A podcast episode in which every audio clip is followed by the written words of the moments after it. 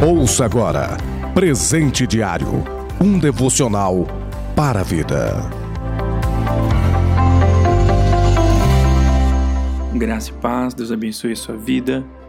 No nome de Jesus, hoje, dia 1 de agosto, domingo, que seja um dia repleto de alegria, de comunhão, de